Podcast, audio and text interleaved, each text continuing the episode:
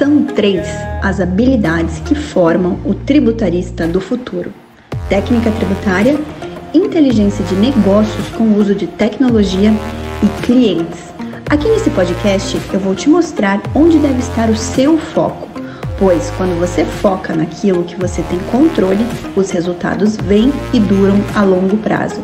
O fato é, o futuro já chegou. Ser um tributarista medíocre ou diamante? A escolha é sua. Vamos lá, gente. Vamos começar mais um episódio do podcast. Então, para a gente começar, sejam todos muito bem-vindos, sejam todas muito bem-vindas ao podcast Tributarista do Futuro. E é aqui que nós discutimos as estratégias na sua jornada do zero a um tributarista de inteligência de negócios valorizado, para que você conquiste a sua liberdade financeira e a sua liberdade geográfica. Eu sou Letícia Amaral, sou aqui a hostess desse podcast e hoje vamos falar de um tema muito pedido por toda a nossa audiência, que é prospecção na área tributária. E temos, como sempre, um convidado de peso, alguém que vive o comercial no seu dia a dia. Nosso querido Aurélio. Aurélio, seja muito bem-vindo. Obrigado. Aurélio, antes de a gente começar, eu queria que você contasse um pouquinho da sua história, quem que é o Aurélio, qual que é a vivência do Aurélio, o que, que o Aurélio sabe sobre tributário e vendas de serviços tributários, daí a gente vai entrar no nosso tema de prospecção. Obrigado, Letícia. É um prazer estar, estar aqui com você. Uh, meu respeito e minha admiração pelo seu trabalho já não é novidade, né? O pessoal que convive com a gente sabe isso de muito tempo. É, eu sou empreendedor, né? Sou um, alguém que tenta é, trabalhar para ajudar o mundo a ter melhores serviços, melhores informações e, e ampliar minha remuneração né, nesse sentido sempre. Né? A, a minha parte do tributário começa lá em 2015 para 2016 que foi quando a gente eu, eu, eu tinha eu saí da de uma corretora de investimentos e montei uma empresa de reestruturação de negócio. Eu pegava empresas que estavam em situação de dificuldade, em colapso, e começava a fazer uma reestruturação para que elas pudessem chegar a um nível de estabilidade de caixa, evitasse um colapso. Né? E foi assim até por volta de 2016, é, 15 para 2016, eu percebi que tinha uma outra forma de ajudar essas pessoas a fazer uma reestruturação do negócio deles, e que eu não estava mexendo, que era justamente a parte tributária. E me diz uma coisa, né? Antes de você falar desse teu, quando você aterrissou no, no, no tributário, no tributário é, você já vinha né, de uma área contábil, da advocacia? Não. Como foi isso? Só agrônomo de formação. Agrônomo. Eu sou agrônomo. Eu acho que é a primeira pessoa que eu falo que, que migrou para o tributário vem de uma área tão tão diferente longe, do né? tributário, é né? Tão longe, porque normalmente o pessoal da contabilidade, do, do direito, da administração, economia, mas realmente da agronomia, como foi isso? Da agronomia para tributário? É, existia uma possibilidade de estar bem aberto. Eu, eu, eu, verifiquei inicialmente eram clientes do agro que eles eu percebi o seguinte: a maior parte dos clientes que eu já atendi a parte de reestruturação financeira, minha empresa de consultoria, eles tinham migrado para o lucro real, mas eles ainda tinham o mesmo sistema de apuração de contabilidade do livro caixa do produtor pessoa física. Então você começou atendendo esse segmento de produtores rurais. É, começou. Que estavam nessa transição de pessoa física para pessoa jurídica, indo da pessoa, na pessoa jurídica já para o lucro real. Justamente. E foi meio misturado, né? Assim, que, o que foi vindo depois. Né? A minha história começa realmente no agro, né? E hoje a gente atende desde indústria, comércio, serviço, todo canto. E existia essa possibilidade. E aí, inicialmente, eu falei, poxa, eu vou, vou buscar uma franquia, mas as franquias todas tinham que pagar uma fortuna para você entrar, e era uma burocracia danada. As franquias tributárias. Franquias tributárias. E aí eu fui fazer uma pesquisa do, de três principais nomes que tinham de franquia. E, mas eu não fui conversar com o cliente, fui conversar com franqueados. E aí o que eu recebi foi assim, feedbacks muito ruins. Né? O cara não Como por exemplo? pô, eu paguei a franquia e eu não consigo, eu não tenho suporte para venda. Ou eu mando para, eu mando os meus clientes lá, demora 60 dias para eles devolverem o diagnóstico, né? Imagino que muita coisa nessas outras empresas devem ter mudado, né? De quase oito anos para cá. Sim. Mas aí, aí eu tirei o pé e falei, bom, eu vou, vou tentar estruturar alguns produtos de planejamento tributário para os meus clientes. E inicialmente era um negócio muito bacana, porque era uma coisa simples assim é, como eu já atendia alguns clientes, eu fazia essa parte comercial para o meu produto, era relativamente fácil ter acesso às informações e propor novidades. Uhum. Pois o que acontece no médio prazo? Esgota a carteira. Então você começa a ter que desenvolver novas habilidades comerciais para ampliar e aí vender um produto que eu não tinha domínio ainda. Então, inicialmente eu tinha um domínio muito, muito raso sobre enquadramentos tributários, aí depois eu fui adquirindo. Porque você foi coisas. adquirindo conhecimento da tua vivência. Vamos lá, vamos lá pela necessidade aí é. do atendimento que você estava dando para essas E eu terceirizava. Então, eu trazia alguns contadores, alguns é, advogados, especialistas na área, e falava, tem uma situação, acho que dá para fazer assim, o que você acha? Cara não pode fazer esse caminho. Aí eu enchi os caras de dúvida, porque até porque eu não tinha conhecimento técnico né, antes. Pois se puder fazer assim, assim, assado, ah, de repente dá a gente gerava essas otimizações tributárias. Né? E aí o processo foi acontecer quase que naturalmente, e a gente começou a, a ter indicação. Ah, o José falou com o João do, do trabalho do Aurélio, e, poxa vida, Aurélio, você não quer dar uma olhada aqui no que a gente tem? Aí eu ia lá e fazia uma conversa inicial. E o que, que era importante? Quando a gente mexe no mercado de tributário, essa, esse, esse é um insight que a gente vai pegando ao longo do tempo. O tributário, eu tive um cliente que era contador, que fiz a reestruturação dele lá no interior do Mato Grosso, né, Diamantino. E eu falei para ele assim, eu lembro na época, eu falei, cara, a tua maior força é que o teu trabalho é obrigatório. Você é obrigado a contratar um contador. Qualquer empresa tem que contratar. Sim. E a sua maior fraqueza é que é obrigatório. E como é obrigatório, o cara vai te pagar. Mas como ele não sabe por que é obrigatório, ele vai te pagar o mínimo possível. E não vai te valorizar. Zero de valor. E isso, para ele, era péssimo, mas para a gente que atua na área de consultoria tributária, é maravilhoso. Sim que você consegue trazer o valor agregado que a contabilidade naturalmente não tem. Não tem. E aí você fala assim, pô, mas é maldade do contador? Não, é especialização. Os contadores hoje, via de regra, a minha amostra de mundo, né, que é pequena diante do todo, mas a minha amostra diz o seguinte, a maior parte dos contadores que eu conheço tem atividade, eles buscam entregar muito bem a documentação, mas eles não têm ferramenta nem capacitação. E aqui não é de forma pejorativa, não. É, o cara não tem tempo de estudar. O foco dele é entender a legislação para entregar da forma mais adequada Para entregar as obrigações tributárias, acessórias, mas não necessariamente para entregar a estratégia tributária. É isso. Entrega a obrigação, mas não consegue ter tempo de pensar na estratégia tributária. Uhum. E não dá tempo mesmo. E aí o que a gente vê, por exemplo, ao, quando eu vou contratar um contador, né, eu não, algum empresário, via de regra, vai contratar um contador, ele faz bem uma cotação, quais são os contadores que tem, ele faz mais ou menos um balanço, mas como ele não tem o domínio do que é, da complexidade que é a, que é a tributação no, no, Brasil, ele vai mais ou menos pelo feeling dele, se ele gostou, e pelo cara que não cobra tão caro. Então, isso acaba abrindo uma margem, que foi a margem que eu percebi que tinha lá atrás, e falei, pô, dá para entrar. Uhum. Né? E, e, aí eu comecei a montar meu time, inicialmente eu terceirizava tudo, cheguei a ter uma equipe de 17 auditores terceirizados, eles ficavam em São Paulo. E, e eu batendo porta, vendendo. E você no comercial. No comercial. Deixa eu só voltar um pouquinho na tua história, que eu acho que é um ponto legal. É, o que, que, abriu os teus olhos para o tributário? O que, que, você viu ali quando você fazia essas estruturações financeiras? Falou, não, calma aí, tem um tributário. Alguém foi conversando com alguém? Foi falando com o cliente? Como que veio esse, é, teve dois casos, né? Um que me, que me, me deu start e o outro me falou, vai, né? Entra, tem que entrar.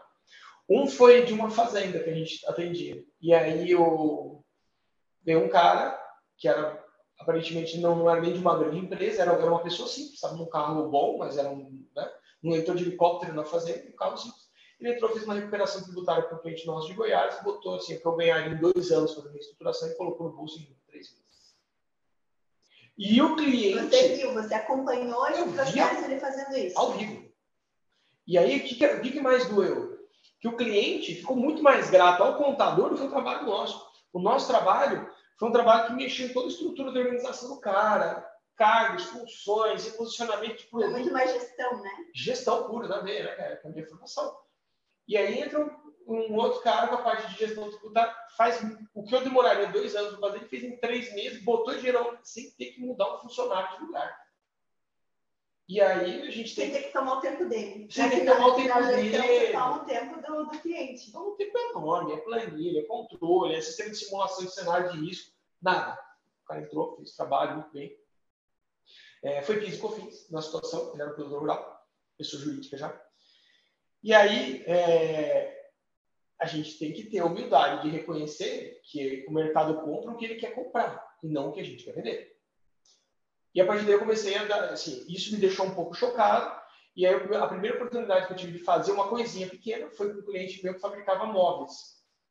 E aí estava pagando muito imposto e eu falei, poxa, cara, não posso fazer um projeto de revisão tributária? Esse foi o primeiro, não tinha nem contrato. Ele falou, pode, quanto é que você cobra? Eu cobro 30% do que eu te otimizar o tributo. Pô, mas é muito. Meu, é muito nada, se é pouquinho o negócio que você faz, não posso fazer? Pode. E aí foi um negócio muito básico. O que ele fazia? Ele vendia os produtos dele, os móveis planejados, e quando ele dava manutenção, ele emitia nota de serviço de manutenção. Ele estava no Simples Nacional. Né? É um negócio muito básico. Aí eu falei, como é que é essa manutenção? Aí ele falou, ah, eu vou lá, às vezes tem que trocar porta, parafuso, não sei o que lá. Eu falei, você emite a nota dessa porta, parafuso? Não, eu emito como serviço. Então, se a gente separasse, é uma questão básica para a gente hoje, né? A gente mexe com coisas super complexas, internacional, mas era um negócio básico. E eu falei, não, se você mudar isso aqui, você vai faturar desse jeito aqui o teu produto, você vai colocar nota de produto, que é serviço, serviço, você coloca o teu produto com uma margem de lucro sobre esse produto e você separa nos anexos. Ele fez? Tem uma economia, sei lá, de 20 mil reais por mês. Aí, às vezes, a, o, não sei quem está ouvindo a gente, a, se for um, um, um, empresário médio no Brasil, vai falar que 20 mil é bom. Se for um cara gigantesco, é, vai falar que é pouco. Mas, mas você está falando com cara que era do Simples Nacional, que para ele fez uma baita de uma diferença. Uma baita de uma diferença. Reduziu, sei lá, 30%, 40% a tributação dele dentro da lei. Completamente dentro da lei. E aí, quando fiz esse primeiro, eu lembro que o projeto dele era um projeto que pagava, sei lá, X por mês. Quando a gente recebeu a taxa de sucesso, eu recebia 70% desse valor do, do, projeto tributário que eu só acompanhava. E o restante do meu time de consultor, que era consultor de gestão, botando, botando número na fábrica, implementando ERP. Né? Esse aí foi a virada de chave. Então agora tem que direcionar para o tributário. Você olhou para o custo-benefício. Custo-benefício, né? E a própria satisfação da gente, né? Ninguém gosta de ficar tomando pedrada dos clientes. E o trabalho de reestruturação de gestão é tomar pedrada. Porque você está reposicionando gente, né? Você mexe no ego das pessoas, né? E como eu sempre trabalhei em taxa de sucesso, eu não gerasse resultado, eu não, não recebia. Simples assim. Meu Deus. Foi isso. Bom, então a gente voltou oito anos, agora a gente avança oito anos, né? Vamos avançar oito anos dessa história aí, o Aurélio hoje já com, vivenciando oito anos, respirando oito anos no tributário. Mas antes de a gente entrar no comercial, e por que, que eu acho que é importante a gente falar sobre isso? Quem nos ouve aqui no podcast, normalmente são pessoas ou que estão olhando a área tributária para ver se é interessante entrar nessa área, ou estão começando nessa área. E uma das principais dores de toda pessoa que começa na área tributária é eu preciso monetizar um conhecimento que eu ainda não tenho. Né? Eu ainda, então, eu preciso adquirir conhecimento e preciso monetizar esse conhecimento. Então, é um desafio muito grande. E você passou por isso. Né? Você passou por Sim. Você passou porque você não vem de uma área que você já tinha, de repente, uma noção do que, que era, nada, né? Nada, nada, uma área totalmente alheia. Então, como que foi isso? Então, como foi também esse período de transição? Claro que você avançou, mas esse período de transição, acho que é legal também você tentar resgatar um pouco, como que eu fazia lá atrás, porque eu não tinha o domínio técnico da coisa e eu tinha que vender, porque eu tinha que ganhar dinheiro. Esse, tá. A, a coisa começa a tomar corpo na parte de revisão tributária quando eu percebi que existia, porque o que eu fiz na, na fábrica de móveis era um planejamentozinho tributário, não era recuperável, era um planejamento para exoneração futura. E aí eu conversei com, com um auditor lá de São Paulo, que eu conheci há algum tempo. auditor tributário. Auditor tributário, né? Ele vinha de uma das Big Four, né? E eles associados ele vinham das Big Four. Tinha... Então, nesse teu começo que você não, tinha, não dominava a técnica, você, você, você emprestava a técnica, você conversava com as Sim. pessoas para poder pegar o máximo de... Eu fui correr atrás de quem sabia. Sim, e naquela época a gente não tinha tanta informação disponível na internet como hoje, né? Não, não, nossa. Era terrível. Tudo era mais complexo, né? É, eu, eu, eu, recorri até esse amigo, e na verdade eu recorri a esse amigo para falar o seguinte: eu quero comprar a franquia do tributário. E ele falou: vou te dar o telefone de algumas pessoas que já compraram e ver o que você pensa. Eu não compraria. Mas eu te recomendo que você faça com o pessoal que a gente conhece e me passou para esse pessoal que era tributarista. E eles trabalhavam de forma muito manual, né? muito. Sem tecnologia. Sem tecnologia, cruzamento de Excel. Então você fazer um diagnóstico demorava, às vezes. Ele falou assim, não, eu faço um mês, eu te, me manda cinco anos, eu vou pegar junho desse ano, do, junho, junho, junho e julho. E te dou uma amostra, se o cliente assinar, a gente avança, né? Então, eu, eu realmente eu terceirizei completamente esse processo para ver se as pessoas sabiam que, ou eu imaginava, né, que tinha uma competência adequada para fazer o trabalho. A minha empresa entrava realmente como frente do negócio, assumindo as responsabilidades técnicas. Eu entendi o que eles estavam. Eu, eu enchi o saco dos caras até eles me explicar o que eles estavam fazendo. Era super difícil porque eles não queriam explicar né, no, no começo, né? Aí depois ia, tá, e a gente foi vendendo. Mas a, a, o, o, começo da, das vendas, eu não tinha capacitação nem ferramenta nenhuma para fazer operação. O que, que enxergava? Existe um vácuo gigantesco de conhecimento, né, uma simetria completa de conhecimento no mercado, e existem pessoas que querem acessar esse, esse tipo de produto, e existem outras pessoas que têm o produto. Eu vou ser um link. Não eu tenho network, eu vou fazer meio de campo. Então, eu comecei a fazer o contato com as pessoas cada vez que eu explicava, ó, existem tal situações. Eu dava uma mini aula de legislação tributária, bem por cima, cujo objetivo era explicar por cima que o sistema é muito complexo, que o contador dele, por mais que fosse bom, dificilmente ia ter investimento, tecnologia para resolver os problemas, mas eu tinha um grupo de pessoas que ia resolver para ele. Então, é assim, ó, eu te levo um nível de consciência, primeira coisa, para você entender o que é a complexidade, e o cara fala, meu, é tudo isso? Né? Então, talvez você tenha uma oportunidade e eu tenho pessoas que podem fazer isso. Minha empresa faz isso. Eu não tinha corpo técnico algum. Terceirizava tudo. 100% terceirizado. E é um modelo que funciona bem para muita gente. Né? Se a gente for ver a franquia, ela nada mais é do que isso. Pessoas terceirizando para um grupo teoricamente extremamente especializado de resolver questões técnicas. E o comercial fica na frente. Né? Essa segmentação funciona bem. E, e, foi assim o começo. Foi durante quanto tempo assim? Um ano e meio. Ah, até que não foi. Mas é, tua curva de aprendizado nesse tempo? Não, aí eu entrei full time para o tributário. Eu, eu, lembro uma frase que um, que um quando eu estava na dúvida se ia ou não ia para esse caminho, um colega meu falou assim, ó, Aurélio, não espera os números acontecerem nos bolsos das outras pessoas. O que, ele queria dizer? Se você começar a esperar demais para você entrar, as oportunidades vão passar e você vai ver acontecer revisão tributária, mas vai cair no bolso de outros agentes comerciais que não vai ser você. E foi quando eu falei, puta, vou entrar. Né? A minha, o meu primeiro comissionamento, hoje a gente sabe que demora três meses, quatro meses, às vezes antes, um mês e meio, já consegue ter alguma remuneração. O meu primeiro comissionamento aconteceu depois de 11 meses e meio que eu tinha vendido. 11 meses 11 e meio. meses e meio. Você... Foi a primeira vez que eu dinheiro na tua conta? Primeira vez que eu dinheiro na minha conta. Até, até então, eu só vendia. E estava acreditando que o negócio ia dar certo, porque para mim fazia sentido, ia dar certo, né? E, e aí eu estava vendendo vários projetos, né? Foi, foram, foram mais de sete dígitos, né? Foram quase... Não, foi caiu na tua é. conta, mas compensou o ano. Compensou. Foi muito legal. Foi o primeiro, assim. Quando, quando caiu o primeiro, caiu tudo de uma vez, que foram, tinha dois, três projetos, e caiu tudo de uma vez, os caras pagaram, e você vê aquele sete, sete dígitos entrando na tua conta uma porrada só, dá certo. O comercial disso dá muito certo, era só comercial até então. Né? Aí você foi pensar, bom, agora tem que ter meu time. Eu comecei a ter um problema que os caras não conseguiam entregar a quantidade de contratos que eu fechava. Eu comecei a fechar, fechar, comecei a montar times comerciais, os meus parceiros. Meu parceiro fechava lá no Espírito Santo, ia lá com ele lá, fazia uma semana, rodava, fechava, fechava, fechava contrato. contrato. Comecei a ter dois problemas. Um de demora muito grande vários, né? Não demorava muito para os caras entregarem o diagnóstico. Às vezes o cara fala assim, ó, não, para sair o diagnóstico 60 dias. 60 dias não acontece muita coisa, entendeu? Trocou de governo, o amigo dele que era prefeito não é mais, agora tomou uma multa, o filho dele ficou doente, a mulher dele abandonou. Cara, acontece tudo em 60 dias, então não dá mais tempo. Sim, então, ser muito mais veloz. Tem que ser veloz. Então, demorava 60 dias para esses auditores entregar, entregar demorava para entregar o diagnóstico. Segundo problema, se chegava um crédito pequeno, que era um crédito de 100 mil para baixo, a galera não queria fazer. Não, crédito de 100 mil não vale, porque os primeiros contratos que eu levei eram assim, 3 milhões e meio, 4 milhões e meio, 7 milhões de crédito. Eu contratei as robustos, que eram as empresas que eu já atendia. Aí, às vezes, ô, oh, Aurélio, você não faz com o meu primo, mas o primo do cara que é grande, às vezes era pequenininho. E também queria. E também queria. E tava lá, eu, eu, eu sempre fui especializado desde o começo no lucro real.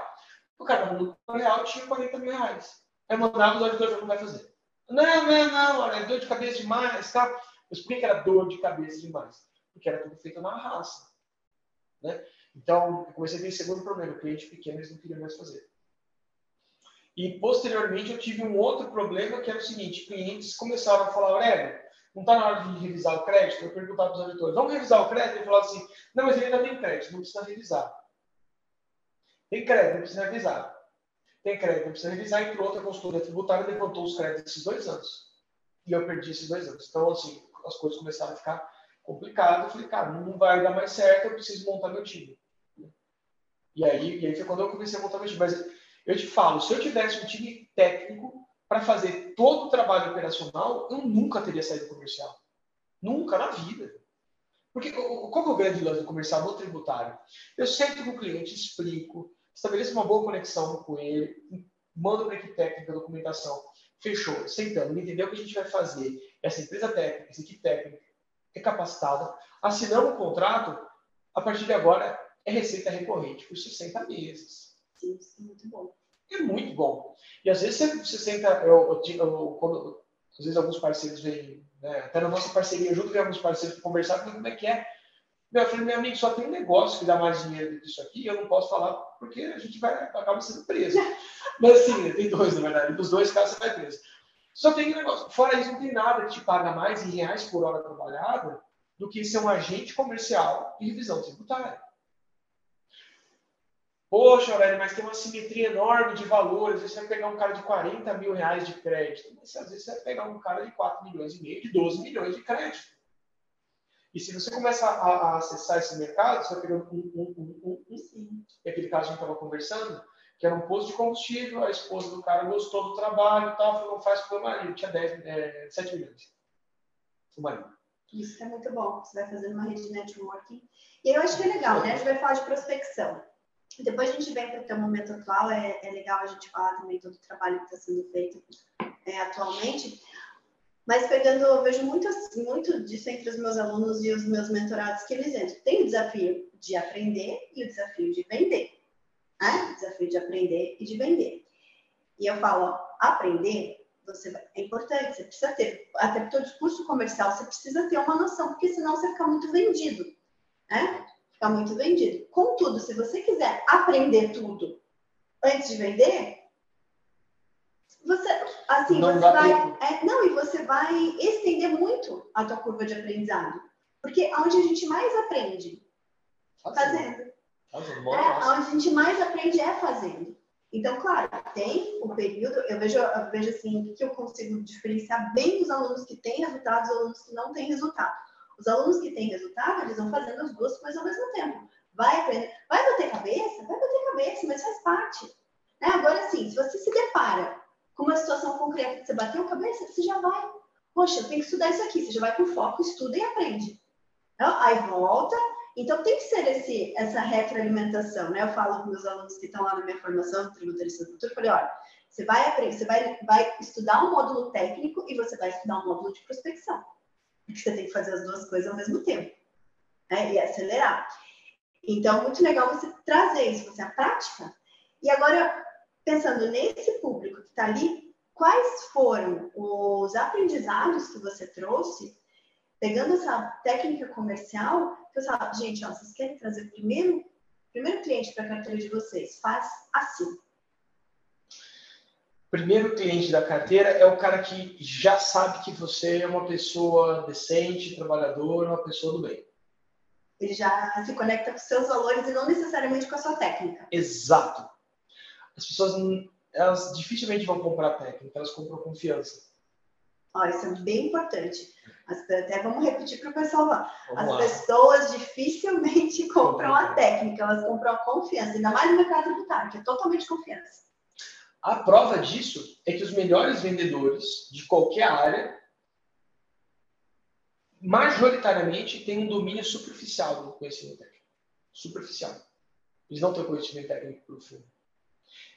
É, eu fui desenvolver conhecimento técnico profundo quando a gente precisou montar os algoritmos. Lá tá, teve uma situação muito legal, que eu lembro que tinha, tinha várias nomenclaturas que eu não dominava. Eu sabia que eu, o que eu sabia quando eu comecei a vender era o seguinte: tem oportunidade de PIS e e erro no imposto de renda e no CSLL. Era só o que eu sabia. Se falasse qualquer outra palavra, eu não ia saber.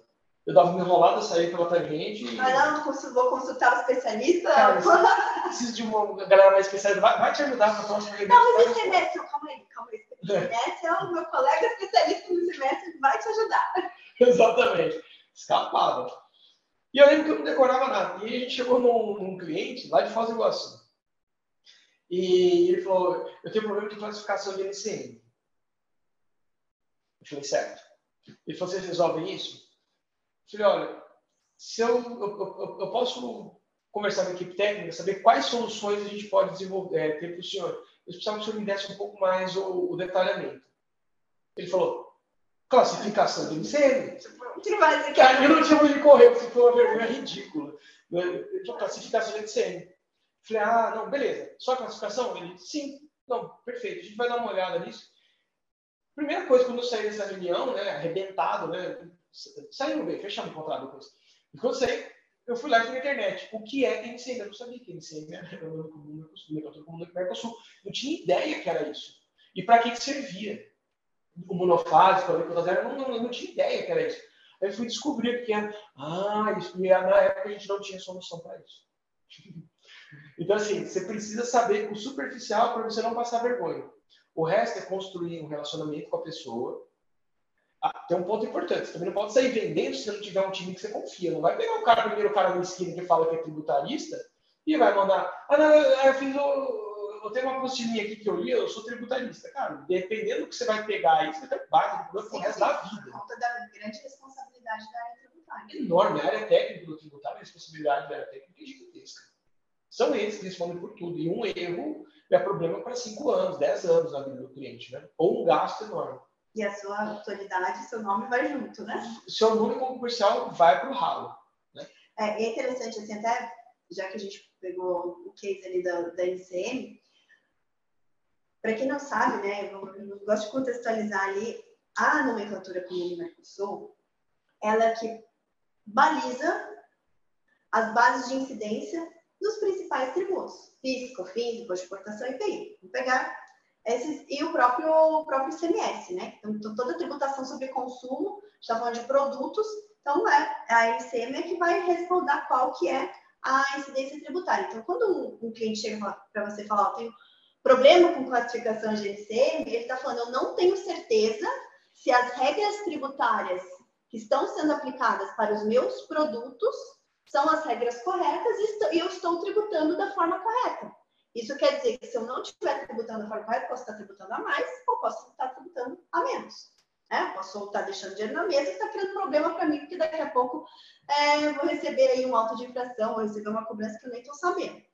Então, essa é a importância. Se o cliente fala, você faz classificação, você faz revisão de MCM, o que, que você vai perguntar? Quantas MCMs você, quantas MCMs você trabalha? Quais LCMs? Por quê? Porque você tem que saber o volume, né? Quando a tecnologia ajuda bastante isso. Sim. Mas você está falando com o supermercado, quantas LCMs transacionam no supermercado? Tem caso é? de 250, 300 mil produtos em um único supermercado. Então, aí você baliza o volume de trabalho que você vai ter. Mas só para a gente contextualizar, para o pessoal não ficar tão boiando que quer LCM, mas para ver, faz parte do aprendizado. Né? Faz parte, o Aurélio tem que passar por isso. E, e aí, Aurélio? Então, no começo era isso, né? Estabelecer boas conexões, é, encontrar um time técnico bom, né? que era... E como que você fazia essas boas conexões? Você já vinha da sua empresa, mas vamos pensar, mesmo quando você, quando você montou a sua carteira da sua empresa anterior, você também teve que montar uma carteira. Sim. Né? Tem, um, tem, um, tem um driver que é muito importante, que é, que é assim, existem dois tipos de pessoas as pessoas interesseiras e as pessoas interessantes. Uhum. É, sim. É, um, é um clássico que a gente precisa internalizar. Inclusive. Tem que internalizar. Tem que internalizar. Então, as pessoas interesseiras são aquelas que elas chegam perto de você e elas não conseguem deixar algo de bom. Não é por maldade. Às vezes é porque a pessoa não tem. Ela não, tem que agregar. Ela não consegue, você, às vezes está num nível muito mais alto que ela, e ela não, ela não consegue te agregar em nada, por mais que ela tente. Mas existem pessoas que são interessantes, que são aquelas que deixam algo bom quando elas passam. E não necessariamente elas precisam deixar algo bom na mesma esfera que você está. Então, por exemplo, eu nunca fui. Não, ah, tem gente que usa a estratégia de.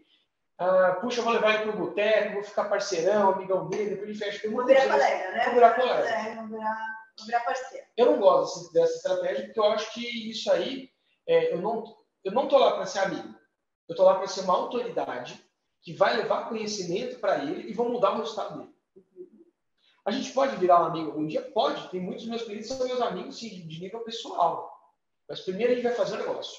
Primeiro você é a autoridade que vai te falar como você vai arrumar a tua empresa. Aquela máxima. É. Amigos, amigos, negócio da parte. Exatamente. Né? É, recentemente eu, descobri que é uma frase do João, do João Kepler. Ele falou assim: Ó, amigos, amigos, negócio faz parte. Eu tenho que te conhecer para fazer negócio. Mas vamos fazer negócio, né? Então, primeiro a gente faz o negócio, depois a gente vai avançar, a gente pode ficar amigo. Então, eu acho que a estratégia do ser muito amigo vai fazer com que você seja uma pessoa mais interesseira do que interessante. Porque se eu sou seu amigo para fazer negócio, eu estou claramente fazendo uma amizade com o intuito de te vender algo. Eu não quero ser por perto de verdade, eu estou sendo interesseiro. Ao passo de que, quando eu chego na sua empresa, eu te entrego conhecimento, eu te elevo o nível de consciência que você tem de tributação, de perigo, de risco, de passivo, de um monte de coisa. Você fala assim, pô, esse cara que me levou no patamar que eu não imaginava. A partir do momento em que eu me torno autoridade para essa pessoa, faz sentido para ela me ouvir. Para ela parar e entender o que eu estou falando. É, então, essa sempre foi o, o, o, jeitão de vender lá no começo. Então, Mas aí você procurava básico, estar em ambientes ou isso veio muito natural? Você já tinha um círculo de amigos? Como que Ó, onde, Letícia, onde dá oportunidade eu tava. Então, por exemplo, o Aurélio, tem um cara aqui que tá com uma. que precisa fazer um, um trabalho de. sei lá, de algum outro, outra área de conhecimento que eu detinha. Por exemplo, o cara quer fazer uma, uma trava de preço de, de, de um, sei lá, de minério, de ferro. A trava de vocês fazem? Fazer, consigo ajudar ele na parte do RED você estava para falar, o cara precisa travar minério de ferro, tal, tal, tal, tal. Então, que, que regime tributário você está? Lucro real. Ah, lucro real, muito bom. Tá? Ah, a gente fazer uma, uma revisão, como é que está a parte tributária? Às vezes o cara é liberado, às vezes não. Tudo liberado, a gente vai puxando para dentro. Já aproveitar a oportunidade. Aproveitar a oportunidade. Essa, inclusive, é uma excelente orientação. Eu não vou te falar de dica, né? Porque dica a gente parece que diminui a importância é. da fala. Mas é uma orientação. Por quê? Porque é, pensando na maior parte das pessoas que entram no tributário, dificilmente elas entram. É, não, é, não é dificilmente, mas eu falo, meu público, o público que eu conheço, eles vêm de outras áreas e entram no tributário. Então, é um advogado que atua em outra área e se interessa pelo tributário, é um contador que quer se especializar e entra no tributário, é, consultor pessoa, financeiro. Consultor financeiro é, tem muita gente que vem da área, da área de bancos mesmo, está no comercial de banco. Então, olha, olha que, que orientação interessante. Você já tem uma carteira de clientes. Né? Então, essas pessoas que já têm uma carteira de clientes, a hora que entra no tributário, poxa, pega essa carteira de clientes e leva uma oportunidade tributária. Foi exatamente assim que você fez. Começou. Não, tá aqui, ó, tô resolvendo esse problema que não tem nada a ver com tributário. Mas posso fazer uma revisão tributária? Posso olhar? Já que eu tenho essa possibilidade, já posso dar uma olhadinha na tua parte tributária, se de repente também não tem uma oportunidade. Então, acho que, já que a gente está falando de prospecção, e, a, e, eu vejo que é uma grande dor, como que eu começo a prospecção? Comece relacionando. Exato. Né?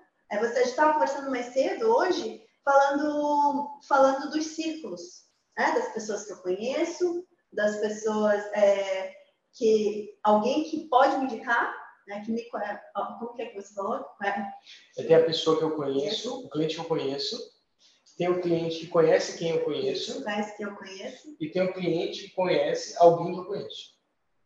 É o cara mais longe. É, tem um negócio muito importante que quando e eu vejo direto isso, quando alguém liga para fazer qualquer contato com algumas das nossas empresas do, do grupo mesmo, né? quando a gente é o, é o cliente do, do outro. Olha, eu estou montando uma empresa. Cara, se você falar, eu estou montando uma empresa, você já arrepiou o pelo do cara do outro lado. Então, que você já tirou tua autoridade, né? Fala, esse cliente quer, quer. Quer que eu seja o teste Exato, Exato, quer que eu seja laboratório. laboratório. E aí, quando a gente. Uma, eu acho que um, um drive muito bom também para quem está começando a vender é o seguinte, ó. É, não fica falando de você, porque você não é interessante. Quem é interessante é a solução que o cara quer. Então, quando você chegar, chega focado em falar da solução que você vai ter, para ele. Tudo bem, seu Roberto? Tudo jóia. Eu vim aqui para trazer para o senhor um produto que é uma solução tributária, que atende hoje mais não sei quantas pessoas, hoje praticamente todo o Brasil faz esse tipo de atividade, e a equipe, aí você segue o seu script de vendas, né? não estou falando para entrar diretamente nisso, mas evita falar de você. Né? Quando você tiver em algum lugar, alguém te perguntar, ou depois conversando, você pode falar, mas no momento da venda, foca no business. Né? Ah, então, assim, quando o cara entra e fala assim, ah, eu sou formado lá pela Universidade de São Paulo, que não sei... Amigo, eu não quero saber de ser formado, eu quero saber que solução você está trazendo para mim. Seu tempo para o teu cliente já é... O potencial de resultado que você tem. Potencial de resultado. Quanto que eu vou, quanto que eu vou mudar na vida sua? Então, se você está começando, não queira... É, é, não queira primeiro se colocar de forma, se vangloriar pelo teu conhecimento técnico. Lembra que o teu conhecimento técnico é uma ferramenta que qualquer um pode adquirir, desde que sente a bunda na cadeira e estude. Exato. Então não fica se vangloriando. Você está lá para levar a solução. Você está lá para ouvir. Você está lá para estabelecer uma conexão e entender realmente qual é o problema que o teu cliente tem. Se você consegue fazer isso, realmente a pessoa do outro lado começa a abrir as portas para você é, entrar e solucionar alguns problemas. Isso é um ponto importante. Tem outro import ponto importante na prospecção, é que eu, eu, tive muito problema nisso no começo, porque eu tinha muita dificuldade de pedir ajuda. Hoje, deslavado. Deslavado. Se tem alguém que eu conheço que tem um contato, eu falo, meu, me ajuda, abre a porta para mim para eu entrar lá. Né? Você consegue me marcar uma reunião para conversar com ele? E as pessoas, a maior parte das vezes, falam, arrumo. A maior parte das vezes as pessoas não querem. Não, eu pago um percentual do cara. Não, não, não, não. Não é isso que eu estou falando, não. É pedir ajuda de forma genuína. Né? Letícia, você conhece o Bernardo lá, que é dono daquela indústria de luzes. Né? Se, se você me ajudaria, eu, eu preciso de mais ajuda. Se você tem um relacionamento, eu estou precisando de mais ajuda, estou começando minha carreira com esse cara amigo. E eu precisava de alguém que me colocasse em contato. Isso que você está falando é muito importante, porque esse é o tipo de prospecção que a chance de, de bem, né, de ter bastante é, maior percentual de conversão, é, é enorme, porque receber já um contato por indicação, você já está recebendo é, de via reflexa aquela autoridade que a pessoa que você conhece que está te indicando tem. Porque assim, você, ah, ó, eu, eu conheço o Bernardo que você quer fazer reunião com o Bernardo. Pô, o Bernardo já conhece, já confia em mim. Então ele acha, ó, se a Letícia está falando para eu conversar com o Aurélio, não, é porque eu posso confiar no Aurélio, porque a Letícia não ia me indicar conversar com o Aurélio se ela não, não confessa no Aurélio. Então, a, a, o percentual de chance de você se dar bem nesse tipo de venda ou de abordagem comercial é maior. É. é então, porque você está é, você tá passando autoridade. Então, volta assim. Porque eu vejo muitos, muitos dos meus alunos mentorados vêm com essa dor. Ai, Letícia, mas eu não tenho bom networking. Ai, Letícia, porque não conheço ninguém que tem empresa. Ah, não tenho. Aí fala, não, mas você talvez diretamente que você conheça, não tem. O que eu acho muito difícil, né, Mas assim, alguém que você conhece trabalha numa empresa. Trabalha numa empresa. Ou alguém que você conhece, conhece outras pessoas que têm empresa. Sim. Opa. Então, a melhor forma de começar, porque eu vejo muitas pessoas querendo já começar fazendo prospecção fria, pegando uma lista, não, deixa eu ligar. Não, gente, essa não é a melhor forma de começar. A melhor forma de começar é indo para quem você conhece ou para quem pode te indicar. É, foi exatamente isso que você fez ali no, no teu começo. Eu acho que tem, tem, tem dois drivers que são muito mais, mais uns driverzinhos aí. Esse, esse termo, eu acho que até o Fernando Lenz está vendo, a gente, ele me ensinou, driver mental, né? Que são, tipo assim, são pequenas é, orientações de como tomar algumas decisões mais rápidas que te ajudem a ser mais eficiente. Né? Tem, tem até uma frase né, que, que é, bíblica, né, que ele fala: nenhum profeta é bem quisto dentro da sua própria terra. Então, evita de pedir ajuda a familiares nesse começo, porque dependendo de como você, é, dependendo do ambiente que você está, essas pessoas não te enxergam como o profissional elas te enxergam como um menino que eles conheceram lá atrás. Né? Ou como uma pessoa que é, que é experiente outra área. É. Os seus, os seus familiares já te viram, sei lá, é, quando você era pequeno, fizeram você de bobo, já te viram você tomando uma cachaçada, caindo bêbado no final do ano, você brigar com o teu primo, eles vão ver um outro lado que todo mundo tem, mas que a gente, quando tem um relacionamento comercial, não acessa o do outro, né? O cara que me vende, eu não sei se ele cai de bêbado sábado à noite, né? Mas, e não, e para mim é relevante, porque ele está trazendo a competência de construir a autoridade a partir do que a gente conversa. Então, o primeiro ponto é, vai né, para vai outras pessoas que você conheceu e estabeleceu conexão já no ambiente comercial. Esse é o primeiro drive. Evita a família, a gente muito próximo. Até porque é, alguém da família que te indicar vai te fazer isso muito mais por um favor do que por uma confiança, às vezes. Agora, o cara que trabalha com você, se ele te indicar, ele vai ser, talvez porque ele já conhece da tua competência. Esse é o primeiro ponto. O segundo é quando a pessoa fala assim, mas eu não conheço ninguém, eu não, eu não tenho nem por onde começar. Aí, toda vez que vem, isso eu lembro da sopa de pedra, que meu pai me contava a história da sopa de pedra. Que estava vindo um soldado, que estava no meio de uma guerra, e estava vindo um soldado, ele encontrou um ranchinho, né, e ele bateu, tinha uma senhora, uma, uma senhora bem e ele perguntou, senhora, é, tem alguma coisa para comer? Eu estou vindo dois dias sem comer na estrada. Ela falou, não, aqui não tem nada para fazer. Mas, senhora, mesmo que seja só um resto para mim, ela falou, nem, não, nem eu tenho que comer porque em casa não tem nada. Ele falou, a senhora tem uma bacia, uma panela e água? Não, panela e água eu tenho. Então, a senhora, a senhora se importaria se fizesse uma sopa de pedra? Dela, sopa de pedra? Ele falou assim, é super nutritiva. Né? Aí ela veio e falou, não, tudo bem, mas você vai cozinhar pedra? É, só, só precisa da panela. Ele acendeu os, os gravetos lá, acendeu o fogão, a botou a água para ferver, escolheu uma pedra no quintal, lavou ela bem, botou a, a pedra dentro da, da, da da panela e começou a cozinhar e falou: senhora, é, tem um pouquinho de farinha? Aí, meu filho, só tem talvez algum restinho, isso aqui, já só um fundinho. Ele não, serve. Ele botou um restinho de farinha. A senhora, por acaso, teria sal? Não, sal, sal tem. Eu pego um pouquinho de sal. A senhora teria, por acaso, algum resto de alguma, algum bacon, alguma, alguma carne que a senhora desidratou no fogão? Pode ser coisa velha. Ah, um tico aqui em cima. E resumo, ele foi catando um monte de coisa, faz uma baita, uma sopa com um monte de resto e faz a sopa que os dois comem. Então, quando a pessoa fala assim, eu não conheço, não tem ninguém, eu falo, falo, filho, faz o seguinte, ó, primeira coisa, pega papel, uma caneta, e escreve a primeira pessoa que vem na sua cabeça que potencialmente conhece alguém que potencialmente pode te levar para algum empresário. Aí ele fala assim, é, eu tenho um primo que é corretor de seguros. Opa, sua relação com ele é boa? É boa. Ele é um bom profissional? Ele é bom. Você acha que ele deve ter da carteira dele inteira de seguros pelo menos uma pessoa jurídica que possa te entender, que possa se interessar? Ah, ele vai ter. Então tudo bem, escreve aí Marquinhos, né? escreve Marquinhos. Quem mais? Bom, eu tenho um relacionamento bom com o meu agente autônomo de investimento lá da empresa que me atende. Ah, é, gente... E é um relacionamento bom, é muito você visita ele sempre assim. Você acha que ele pode te ajudar? Pode, então bota o nome dele aí. Então, é fazer a sopa de pedra.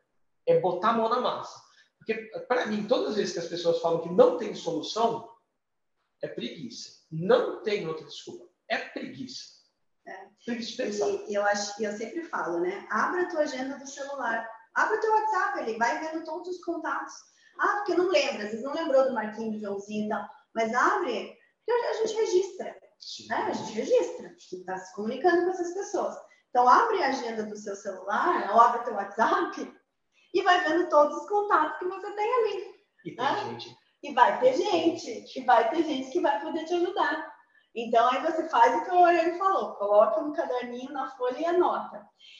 E Aurélio, vamos lá. A pessoa entendeu isso, fez, fez essa, essa lição de casa e conseguiu. Conseguiu essa reunião, conseguiu, vamos pensar que já, já, já tem seus parceiros, que vai fazer diagnóstico, já sabe. E aí, dentro das suas lições aprendidas, o que, o que, leva ao fechamento? Vamos pensar, já passando pelo primeiro, pela primeira fase difícil, que é conseguir entrar em um potencial cliente. Você atendeu esse potencial cliente. O que, que você vê que é, como elementos importantes para conduzir ao fechamento desse cliente? É, é bem delicado o que eu vou falar aqui, mas eu vou falar baseado na minha experiência. Quando você chega em um dentista ou um médico que ele vai operar seu coração. Eu tive a experiência já de passar isso por uma pessoa da minha família. A gente chegou, e eu lembro que a gente chegou no médico lá em São Paulo, ele estava de paletó e gravata. E recebeu essa pessoa. você não duvida que esse cara é autoridade, embora ele possa não ser. Você não duvida dele. Se a gente chegasse nesse mesmo doutor para atender e que tivesse chinelo havaiana, shorts uma camisa regata, talvez eu ficasse em dúvida da competência dele. Então, meu pai ensinou um negócio, quando eu comecei a trabalhar, ele falou assim, filho, se você está bem vestido, as pessoas prestam atenção nas suas palavras. Se você está mal vestido, elas prestam atenção na sua roupa. Então, primeiro, na sua aparência. Imagem comunica, né? Imagem. É isso, né? É a chamada linguagem não verbal. Perfeito, né? Assim, e aí, então, você vai chegar numa reunião, né? se, se poste como uma autoridade. Primeiro, você precisa parecer autoridade. Aí eu já ouvi gente falar assim, ah, não, mas eu, eu tenho que ser eu mesmo, eu tenho que ser... Cara, se você vai sair com uma menina a primeira vez, você vai ser eu mesmo ou você vai sair arrumado? Ou se você é uma mulher, vai sair com um cara interessante. A primeira vez você vai sair arrumado ou você vai sair eu mesma, de pantufa e, e pijama? É, né? e o eu mesmo existem versões. Você vai no casamento sendo eu mesmo? Vai, só que é um avatar específico Exato, de casamento. Casamento. Né? Você vai numa audiência com o juiz, você vai ser eu mesmo? Dentro daquele ambiente que você está. Excelente visão. Então. Chama o avatar certo, né? É, tem que chamar, porque nós, nós somos diversos avatares dependendo do ambiente no qual a gente está. É, se a gente está na praia, normal, a gente está de havaiana, de bermudão, né? Normal. E não tem problema. O vendedor da praia de, de, de terno, eu ia ficar estranho. Que cara tá de terno aqui é, na praia? É o ambiente. E nós estamos, querendo ou não, é, atuando para pessoas jurídicas, a gente está num ambiente mais formal. Né? Então, a aparência, a imagem comunica muito e vai comunicar ao nosso favor ou ao nosso desfavor. Né? Excelente. O que mais que a gente pode. Bom, então primeiro você tem que ter um dress code, né? Ou seja, uma, uma vestimenta, capricho. E cuidar com a tua imagem, com a tua linguagem não, não verbal. É importante. Segundo, se o seu carro é muito bagaçado, você, pô, eu tô começando agora, tem uma motinha, tem uma motinha, não tem um carro, não consigo transmitir toda essa autoridade, arruma um jeito de parar o carro longe, chega meio a pé, se alguém perguntar meu carro, não parei do outro lado, porque eu não sabia onde. Usa essa desculpa. A gente já teve reunião em que o Homero foi visitar a gente, alguns, alguns clientes, lá no Mato faz, não faz muito tempo não, coisa de três, quatro meses. A gente visitou, conversamos com a, com a proprietária, ela conversou, conversou com a gente, e a gente ia encostar o carro dentro do, dentro do hangar dela, né, de onde tem os outros caminhões que ficavam lá, e encostou de ladinho. Ela falou, não, obrigado, gostei demais da apresentação de vocês. Eu falei, tudo bem, então, quando a gente voltar para cá, a gente retoma o trabalho e tal, liberação do documento padrão. Aí eu fui saindo, ela falou, não, não, eu te levo lá fora. Eu pensei inicialmente, que gentileza, né? Aí ela levou a gente lá fora, da sala dela. Eu falei, tchau, tchau. Ela falou, não, vou acompanhar vocês até o carro. Eu falei, mas o que está acontecendo aqui? Tá estranho isso aqui. E ela foi até o nosso carro para ver que carro a gente estava. Estava eu e meu irmão. Aí a gente pô, entrou no carro, o nosso carro é um carro legal. Beleza, a coisa avançou. Mas ela, ela não foi lá para me acompanhar. Ela não foi, foi, por pura gentileza. Não foi. Claramente. Quando a gente entrou, eu falei, Homero, você entendeu? Ele falou, claramente, ela veio ver se estava no carro bom. Então, se você às vezes não tem um carro bom, e eu já ouvi isso de um cliente lá no Mato Grosso do Sul, que ele falou assim: ah, não sei quem veio aqui falar para mim que ia me ensinar a utilizar a minha empresa, o cara estava no gol. Cara, o carro, para mim, não é demérito. Mas a gente tem que entender que nós não estamos lidando com, com avatares verossímeis ao nosso. Nós, nós estamos lidando com uma outra pessoa e se você não entender isso, você vai dar com a cara na porta. Você não vai conseguir vender. Você está lá, sim, para vender uma imagem de autoridade, porque é a autoridade que garante que a coisa vai acontecer de forma adequada. É, e no tributário, a gente está falando de dinheiro. Né? 100%. No tributário, a gente está falando de dinheiro. E a gente está falando de levar dinheiro para a empresa, de alguma forma. É, de alguma forma, vai, no final das contas, o que a gente está vendendo é que a empresa vai ter mais dinheiro. Exato. Né? Independente do serviço tributário que eu estou falando, no final das contas, a gente está falando, você, eu estou aqui para fazer você ganhar mais dinheiro. E eu, porque eu ajudei várias empresas a ganhar dinheiro, e já entra na cabeça das pessoas. Se você está aqui ajudando várias empresas a ganhar muito dinheiro, claro, você está sendo remunerado para isso, então você também está ganhando muito dinheiro. Mas eu entendo que é uma dificuldade para quem está começando, porque ele ainda não, não chegou. Sim, não sim. chegou nisso. Então, vai ter. Então, pensem, gente, que como que, como que funciona a mente humana? Ah, Letícia, é injusto, porque é injusto mesmo. Mas sabendo da injustiça. O mundo é como é. Né? Sabendo da injustiça, já trabalhe com as ferramentas certas. Ah, mas eu não, não tenho dinheiro para comprar o carro. Ninguém quer que você compre carro sem você ter dinheiro. Né? Não, não, não, vai se endividar, pô. Ninguém quer que se endivide antes da hora. Não. Até porque a gente costuma, quando a gente dá, dá mentoria de. Porque a gente também dá mentoria de gestão para os tributaristas. Quando a gente dá mentoria de gestão, o tributarista, quando começa a ganhar dinheiro, ele também se, né? Ah, se ilude, né? Começa... Só que daí esquece que é um negócio, né? Quem enriquece antes é um negócio. Então, calma aí. Você vai trocar de carro no momento certo. Mas, enquanto isso, existem outras formas, né? Ah, não, vim de táxi, vim de Uber. Vim, ah, não, não, não tô de casa, não, vou chamar o Uber.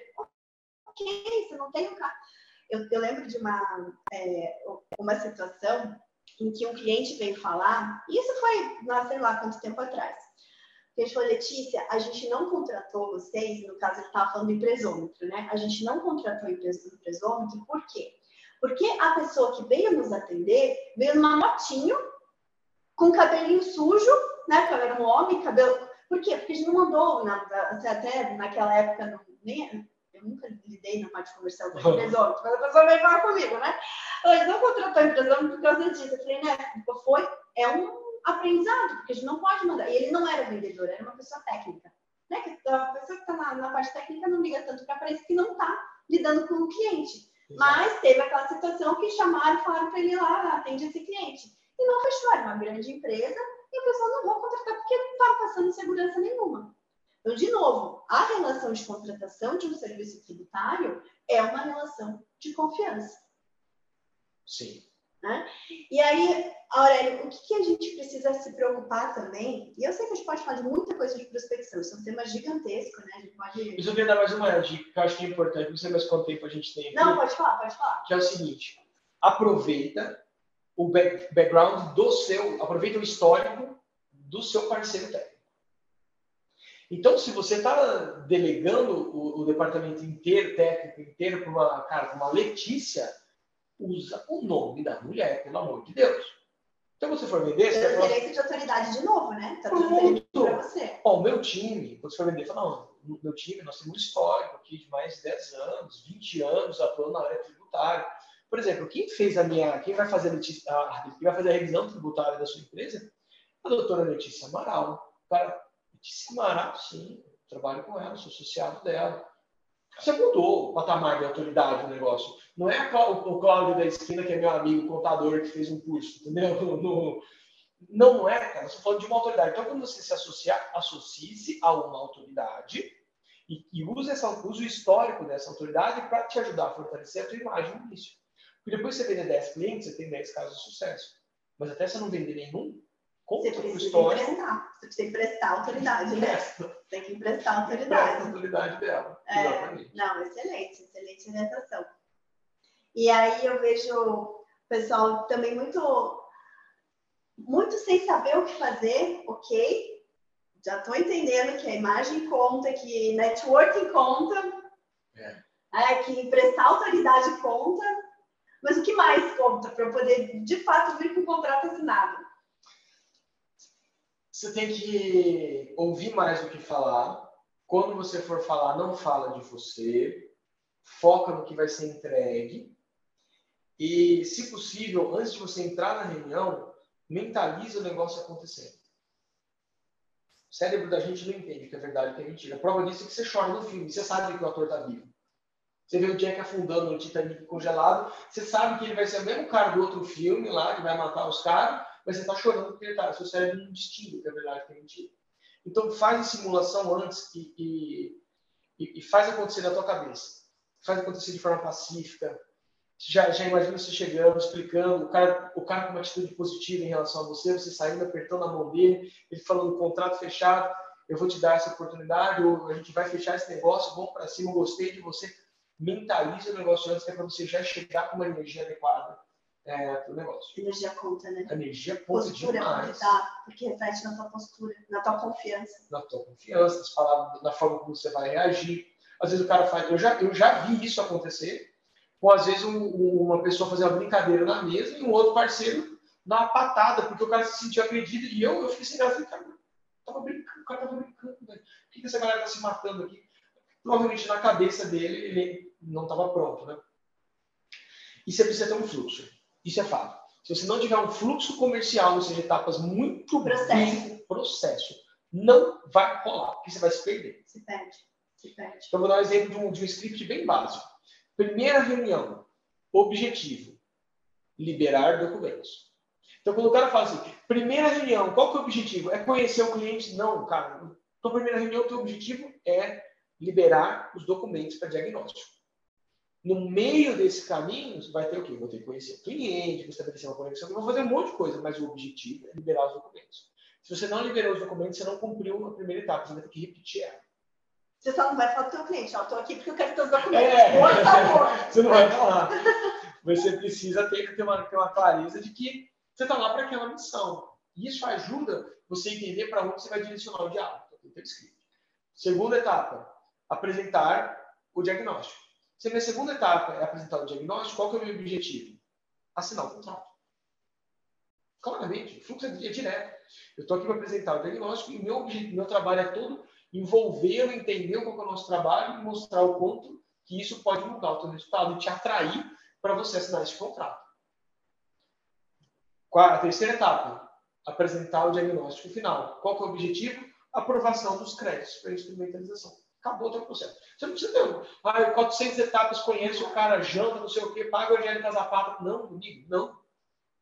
Processo tem que ser simples, o fluxo tem que ser direto, você tem que saber claro, qual é. é claro, você vai se preparando com ferramentas para isso, né? Você vai. vai se preparando, você vai já deixando certinho o teu acordo de confidencialidade, que você vai mandar para o cliente, a lista de documentos, o que você vai. Apresentação de PowerPoint, é, apresentação, é, apresentação que você vai mandar para ele para ele conhecer mais sobre a sua empresa. Então, você vai nesse, nesse daí é o que a gente chama de processo comercial. Né? Você vai e você vai melhorando. Né? O processo comercial é um refinamento, porque vai muito, vai muito, acho que da personalidade de cada profissional que vai colocar. Você vai se comunicar melhor dessa forma. Você tem que saber qual que é o teu objetivo. O meu objetivo, primeiro, é documento. Segundo, no diagnóstico, é obter o sim para assinar o contrato. Você já vai ter o contrato. Você não vai depois que o cliente falou, não, vamos fazer, demora uma semana para mandar o contrato. Não, tá aqui, ó, o contrato tá aqui. Já vai estar tá pré-preenchido só para o cliente assinar. Então, isso é processo que gera agilidade nesse fluxo comercial. Olha que louco que você falou. É perfeito isso. Se você desenha um processo, você já sabe o que você vai precisar para ele. Você já vai saber as suas ferramentas. Né? Exatamente. Né? Vai saber então, quais são as ferramentas básicas que eu preciso ter dentro do processo comercial. Se ter acordo de confidencialidade, minha apresentação, é, a lista de documentos, modelo de contrato. Ok. É isso. Isso aí. Show. É isso. E, claro, tem uma etapa preliminar que a gente fala que é a etapa de você mais ou menos conhecer o cliente. Você não vai chegar totalmente certo sem saber o que ele é, né? A etapa que a gente fala de, que é de preparação, que é o de mapeamento, que a gente sabe para onde que vai. Mas o que a gente, internamente também, como a gente não trabalha só com um produto tributário, ao contrário de vocês, vocês trabalham com um produto tributário, a gente trabalha com vários. Mas sabe o que a gente aprendeu no nosso processo comercial? Que o que vale para você vale para mim. Porque eu tendo o diagnóstico, eu, entro, eu entrego todo o meu, meu portfólio de serviço. Eu não preciso, porque antes eu ficava penando muito, não, vou precisar desse, ver se é esse serviço. Se... Não, o diagnóstico já vai matar o serviço que vai ser mais adequado. Se é só esse, se é esse, mais esse, mais esse. Beleza, então otimizei muito meu fluxo comercial e ganhei muito mais agilidade. Porque antes eu penava, até a gente aprender, porque quando, quando a gente tem um leque muito grande, fala, não, mas esse aqui vai servir para esse. Não, gente, o que é? Você quer saber documento, você vai analisar e depois você vai direcionar. Pronto, tá isso, ótimo. É. é. isso. Vai direcionar, não, o teu caso é, cabe isso aqui, isso aqui, isso aqui, e o nosso contrato é esse. Pronto. Resolvemos. Então, acho que vai trazendo essa clareza e vai trazendo uma probabilidade da gente fechar contrato e entrar dinheiro no bolso. Vai. E olha, para a gente finalizar, e a gente não falou no começo, né? Eu falei, a gente botou oito anos, oito anos no, na história. Mas hoje, quem é o Aurélio? O Aurélio faz o que nesse mundão tributário? Onde que se encaixa aí a tecnologia? Que você falou que não tinha tecnologia, hoje tem. Fala um pouquinho mais sobre isso. É, hoje eu sou... Eu não sei bem qual é o meu cargo aqui, não, porque eu sou proprietário, sócio, fundador da, da Fiscorrect. Né? A gente chamava, a gente começou como novato, fizemos um reposicionamento para chamar Antex, o INTX, e agora a gente está reposicionando novamente, reposicionamento final provavelmente, chamado Fiscorrect.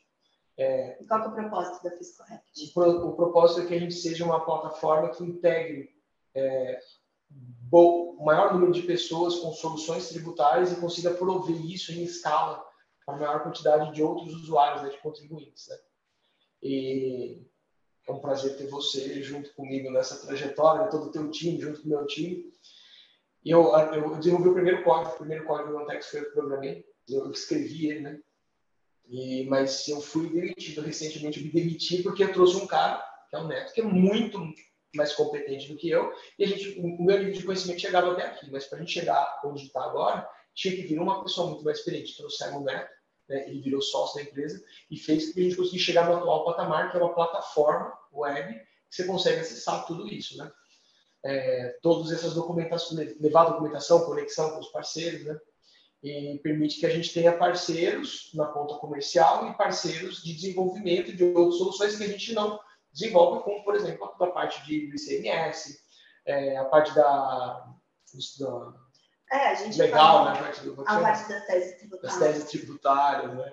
É, pra, então, até para quem seja né, já meu aluno, vai ter mais acesso, né? A gente lançou agora no mês de julho, lançamos para todos os alunos da Formação Tributarista do Futuro e da mentoria também, da mentoria FTF, o acesso a essa plataforma, né, o acesso à plataforma que a gente chamou nessa nossa aliança estratégica aqui, né, FisCorrect, com o MPT Educação, com a Realize Consulting, que é a nossa consultoria, chamamos de Teamtex. Teamtex. Né? É a nossa plataforma em que os nossos, os nossos alunos vão ter acesso a toda, todo esse portfólio de serviços, a um mapeamento de oportunidades para os clientes, a subir a documentação, inclusive, e ter essa opção de poder trazer para o nosso time, seja aqui para o nosso lado, né? O time, o time da Fiscorrect altamente especializado e capacitado em Fiscofins da Lucro Real, e o nosso time que vai olhar os outros tributos e as outras oportunidades, inclusive a parte de teses tributárias. Inclusive, é por isso que estamos aqui hoje, né, Alex? Por isso que ele está aqui hoje, vem nos visitar para a gente poder consolidar essa aliança e, e desenhar os próximos, as, as, próximas fases dessa aliança estratégica que a gente está desenhando. E hoje, Aranha, já passaram quantas empresas pelas mãos da Fiscorrect? 190 e alguma coisa. Vamos chegar em 200 dentro desse mês, se Deus quiser. Olha só. Ah, e um aspecto importante, a, a parte técnica de captação, a gente, tá, a gente mudou para uma estratégia que a gente separou em etapas. Tá? Quem coordena isso é o Homero, mas eu vou te falar superficialmente porque eu também já não estou mais no comercial. Né? Hoje eu estou na parte de expansão de negócios, que é, que é a frente junto contigo. É, a gente separou entre caça de clientes, né? ou seja, a identificação desses caras, fechamento, é, é, é, o hunter, né, o caçador, uhum. o closer, que é a parte de fechamento, de tratamento desse cliente, e as equipes de farmer, que são os que vão cuidar desse cliente, fazer com que eu gere resultado recorrente para o cliente final. Né? Então, Seria o Customer Success, né? Exatamente. Yes. A turma de, que, aí a turma vai cuidar desse cara, né? Que vai nutrindo que vai nutrindo. Então, se você é um, é um tributarista e quer entrar começar o seu comercial, uma das alternativas é que você tenha esses caçadores, que são os indicadores de negócio, você às vezes paga uma remuneração para eles, paga um percentual, mas que seja atrativo. Né? Aí eu vou pagar 2%, o cara não vai se mexer, mas de repente você paga metade da tua comissão para ele, esse cara vai caçar o cliente para você e você vai fazer o fechamento. Então, use essa estratégia também. Às vezes você montar a sua pequena rede, mas ela começa a tomar corpo a partir do momento que você gera resultado. Não seja ganancioso, não queira pegar tudo para você, cara. Faz meia meia, Sim, paga tributário, meio a meio já, já. É, lindo, meu. Deixa a equipe técnica ganhar o dela. Você. É, e agora, pensando nos nossos, nossos alunos, eles têm a opção de não se preocupar com nada disso, se preocupar em estar com o cliente, jogar, imputar na nossa plataforma e deixar e ali, todo mundo fica feliz ganhando. A melhor dinheiro. equipe de tributaristas do Brasil vai resolver o problema para. E você vai poder falar: olha, quem está aqui por trás é a equipe do BPT, e já, né, já, já, já, faz a transferência da qualidade, né, Mas fica aí para o pessoal, principalmente para os nossos, os nossos queridos diamantes, já que estão dentro da nossa base de formação tributarista do futuro, ou os próximos que vão entrar aqui na mentoria FTF, no, no Formação Tributarista do Futuro, essa oportunidade, estamos aqui pensando já nos próximos passos, estamos pensando aqui nas melhorias da plataforma, né? Como que a gente vai deixar esse ambiente é, pensando na usabilidade né, desse nosso parceiro, que, que são os nossos alunos, como que eles vão poder fluir e usufruir melhor de toda essa tecnologia e não precisar ficar batendo cabeça como a gente bateu cabeça tanto tempo, né? Já, já é, vi com, quase uma década. É, já, já vi com o negócio bem maturado. Então, Aurélio, eu agradeço. Um prazer aqui com você. Agradeço Obrigado. a tua participação aqui. Muito bom você me conhecer em São Francisco do Sul. Muito bem. Muito bem-vindo. E eu quero te dar uma lembrancinha. Quero Ah, dar tá uma aí. lembrancinha aqui, ó. Ah, mentira, chique. Ah. A lembrancinha aqui, pessoal, Mostrar para as três câmeras aqui que estão gravando. a nossa agenda da de tributarista do futuro, para você poder anotar aí os clientes mais importantes aqui, as suas, suas missões mais importantes, suas linhas estratégicas, que é sempre bom a gente levar a gente aí também. Obrigado pelo carinho. Olha, isso aqui, o que, que dá para usar? Você já vai lá, você conversou com o cliente, você não esquecer, semana que vem você tem que ligar para ele de novo, já anota na, na semana que vem, ó. Já anota aqui certinho, anota, Já pra não anota, né? É, eu, eu ainda, para muitas coisas, eu sou de papel, sabe? É, É, eu ainda sou das antigas, o papel para mim é muito funciona importante. é uma beleza. Aham, funciona. Depois a gente imputa no sistema, dá para equipe imputar certo. Mas, Aurélio, espero te ver aqui de novo. Espero que tenha que trazer o Homero. O Homero também vai Vamos trazer o time inteiro aqui da próxima vez. É, vamos falar mais, acho que é um tema que dá para aprofundar bastante, dá para a gente falar mais de processo, mais de cases aí, para o pessoal aprender cada vez mais com nós. E para todos que nos acompanharam nesse episódio do podcast, recados, né? Se você ainda não assina o nosso podcast Tributarista do Futuro, por favor, assine. Toda semana um episódio novo para você, sempre sexta-feira a gente coloca um episódio novo. O nosso podcast está no nosso canal do YouTube do BPT Educação, nas melhores plataformas de podcast, como o Spotify. E se você ainda não é inscrito no nosso canal do YouTube do BPT Educação, também inscreva-se. Então, até o próximo episódio. Tchau, tchau. Tchau, tchau.